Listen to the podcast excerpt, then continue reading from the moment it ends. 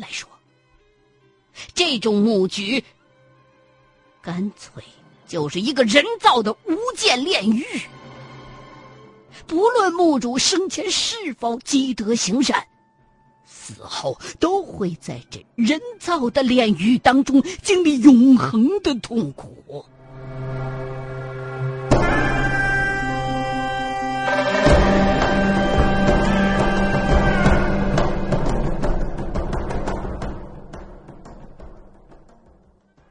这种木局是明代一个叫做刘从德的风水先生。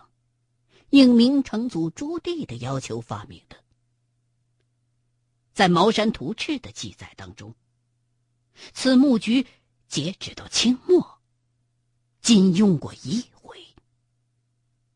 但究竟是要用来折腾哪个倒霉蛋的，却只字未提。满头抄家还嫌不够。这帮古人还真是得罪不起。张国忠真是没想到，这个千古独一份的火赤局，竟然会在李村这么个荒僻的地方让自个儿给碰见。在好奇心的驱使之下，张国忠现在最想知道的就这墓主究竟是谁呀？犯了怎样的滔天重罪才会？遭到如此的重罚，以至于连死后都不得清净。照理说，一般的贪污腐败，绝对没必要弄这种东西。你就算是刺王杀驾、逆谋犯上，最多也就株连九族、刨个祖坟啥的。可是。眼前的这位明朝大叔，九族和祖坟遭殃，那是肯定的了。可是，他究竟是谁呀？犯了什么千古重罪，才会让当年那皇上绞尽脑汁用这么狠毒的木局来折腾他呀？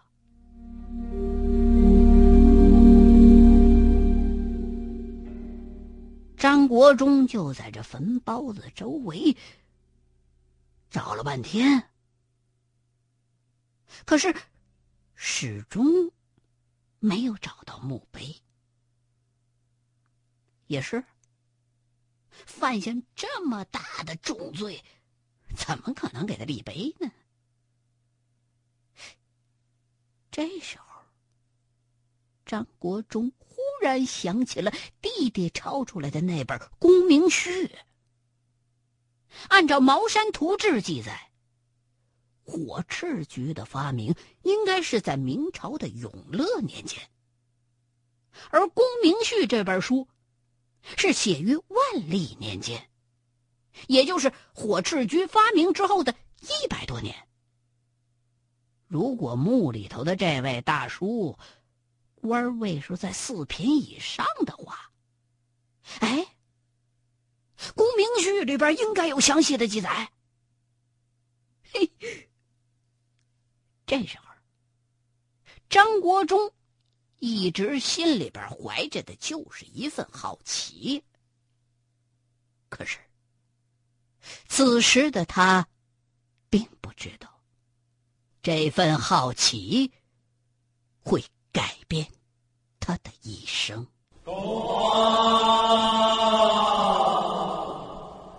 第二天，张国忠回到家中，第一件事就是告诉马真人自个儿昨天夜里边的这个发现。马真人听了也是吃了一惊，点烟袋的火柴差点烧着手指头。看错了吧你？不可能！除非还有跟火赤局差不多的局，我当时就看到那四个庄子了。用到六地火的局，就那一种，不会有旁的局。我还以为那是传说呢。国忠啊，那个坟，在弄明白是哪个老狮子之前，千万不要碰。我今儿晚上也过去开开眼。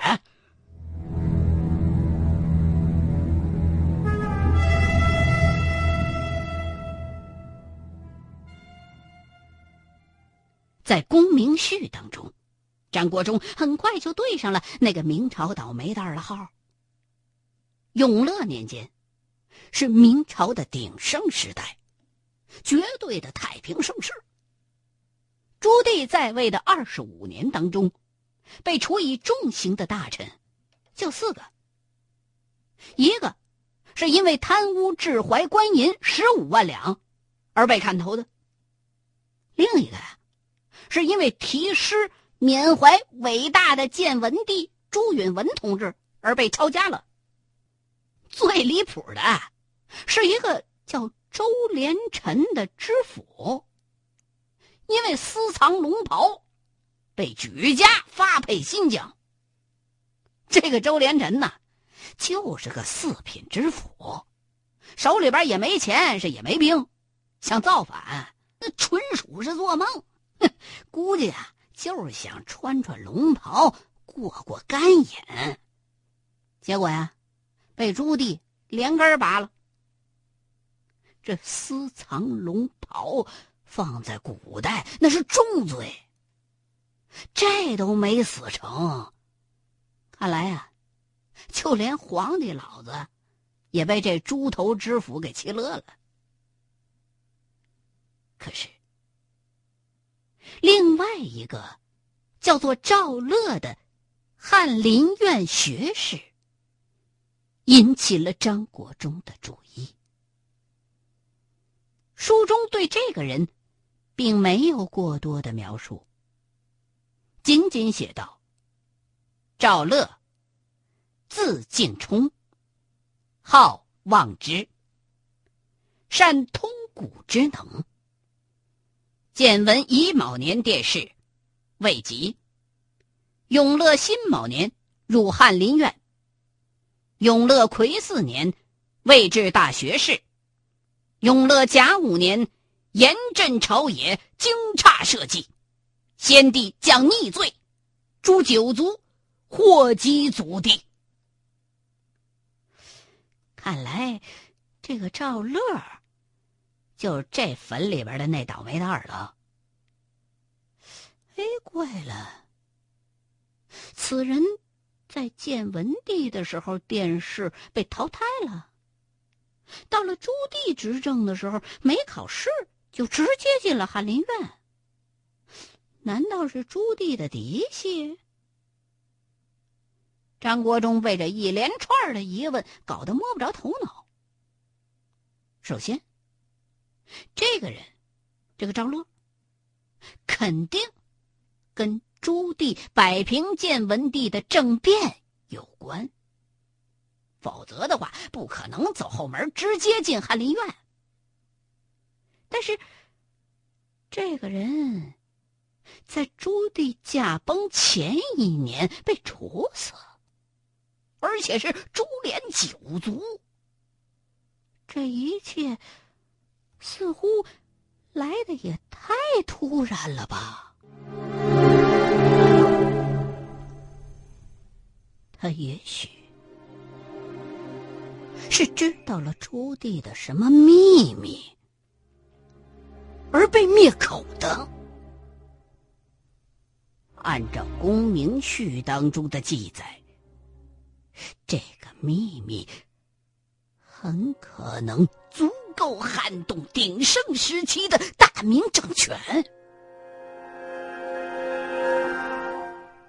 另外，《公明序》当中记载的内容非常的详细，包括每位官员姓子名谁、何时吉利、何时上任、因何事东窗或起。包括处以何种刑法、葬于何处或者发配何处，对有的官员的描述甚至达到五六篇儿。可是，对于这个赵乐，却是含其词，一笔带过。写这本书的张国燕，好歹也当过兵部尚书和刑部尚书。按现代的职位算，就是国防部长、军委副主席和最高法院的院长。这种职位的人谈到这个赵乐，都闪烁其词，不知所以。看来这个赵乐当年所掌握的那个巨大的秘密，似乎还是王室的内部机密，甚至是朱棣的个人秘密。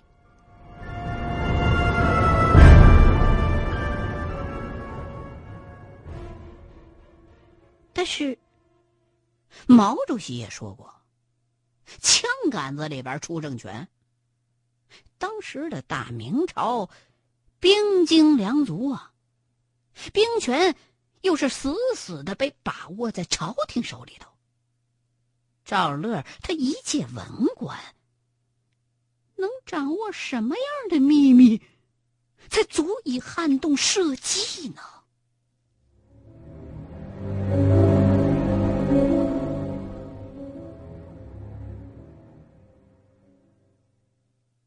这天晚上，马真人和张国忠来到了那个火赤居的坟头。马真人用手扒拉开乱草，一眼就看到了那个石桩。他娘了个蛋，还真有这么个局！我说这村里边怎么年年旱呢？天旱跟这东西有关啊？对，这石头桩子。埋在地里边倒没啥事可是前两年雨水大，被冲出来了。这两根柱子上的两把火一烧，这边能不旱吗？幸亏这个局不大，要是再大点的话，恐怕整个河北都得旱喽。自从前不久涝过一年，李村一带连续两年少雨欠收。而且日益严重，连井里头的水都快见底了。二十里地以外，大雨下的哗哗的，这一片就是一滴都不掉。我本来想布个阵，看看到底是咋回事可是这阵还没布完，黄旗杆子就折了。在这里，要解释一下。茅山术施术之前，是要在法台前插一杆黄旗的，旗上画上窥天符，以窥天意。如果旗杆子折了，或者旗子倒了，便是天机，或者说有施法人斗不过的力量，必须立刻停止施法，否则的话，轻则折寿。重则利弊。这旗杆倒还好点如果是凭空折断了的话，就说明是绝对不能碰的东西。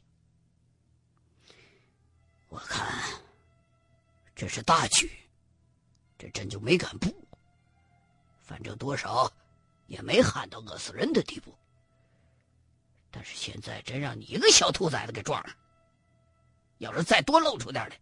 非害死人不可。那那咋办啊？挖了他？马真人也陷入了沉思。所谓山外有山，天外有天。明朝的那个刘从德，虽然说只是个名不见经传的风水先生，但是。此人发明的这个木局连通天机，可布而不可破。至于为什么不能破，破了的话，究竟有什么后果？就连马真人也不晓得。但是不能碰，那是肯定的。折断的黄旗杆子就是例证。先留着他吧，实在不行再说。马真人拍拍屁股，默默的转过身去，走了。然而，张国忠作为一名二十来岁的热血青年，却对这个墓的兴趣上了一个台阶。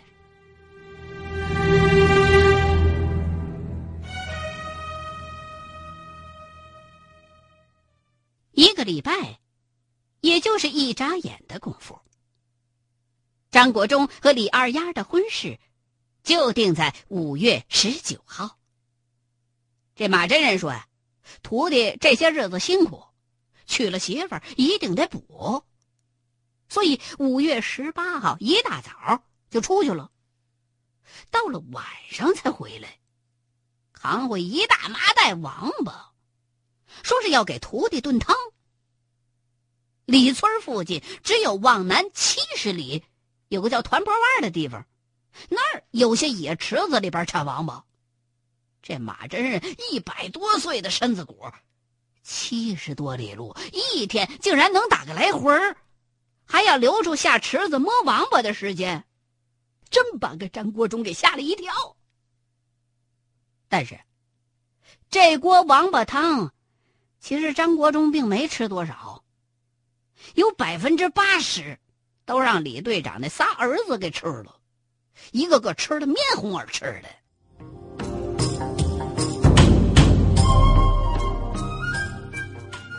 李队长在公社给张国忠批了一片宅基地，找了一大群的壮劳力，三下五除二就盖了两间房。当然。给马真人和张先生盖房，这帮村民还是非常上赶着的。最后，张国忠再三挽留，大伙儿才留在新房院里边喝了顿酒。张国忠的爹妈也都从城里边过来了。拜完天地之后，张国忠就算正式的把李二丫娶过门来了。从打这儿以后。村里头那几个暗恋张国忠的大闺女和巴望着李二丫的小伙子们，算是彻底死了心了。有李树林的例子在前头摆着，谁还敢打李二丫的歪主意呀？结了婚之后，张国忠的训练项目也变了。马真人开始让张国忠练一些。压根儿就没谱的项目，比如说开会演。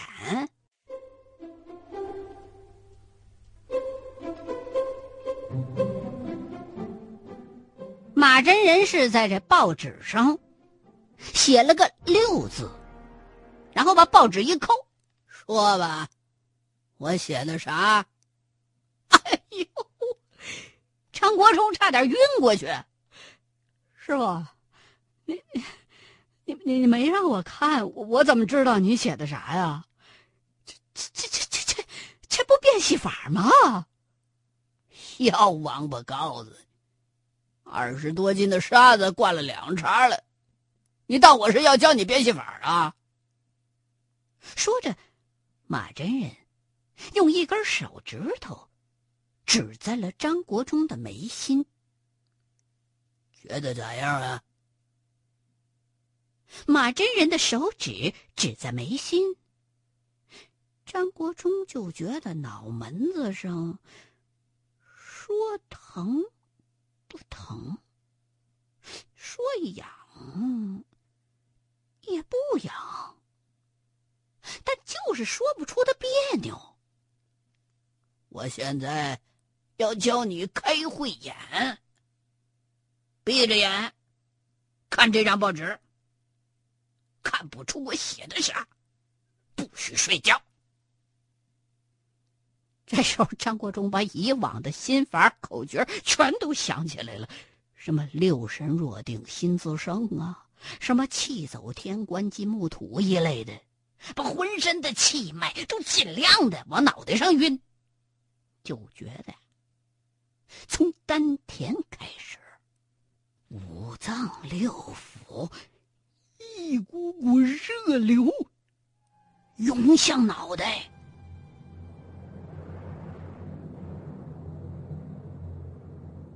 但是，无论张国忠怎么努力，闭着眼睛怎么能看见东西呢？更何况他还隔着报纸呢。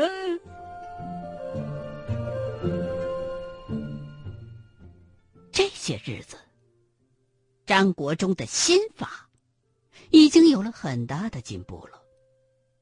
虽然谈不上是硬气功，但是用手指头弹折高粱杆儿，拇指和食指捏碎核桃，都已经没问题了。这些，都跟茅山术的心法有很大的关联。现在他卸掉沙袋，小跑四十几里地，都不嫌累得慌。不过，这。都是心法的初级阶段，还停留在对体能的提高上。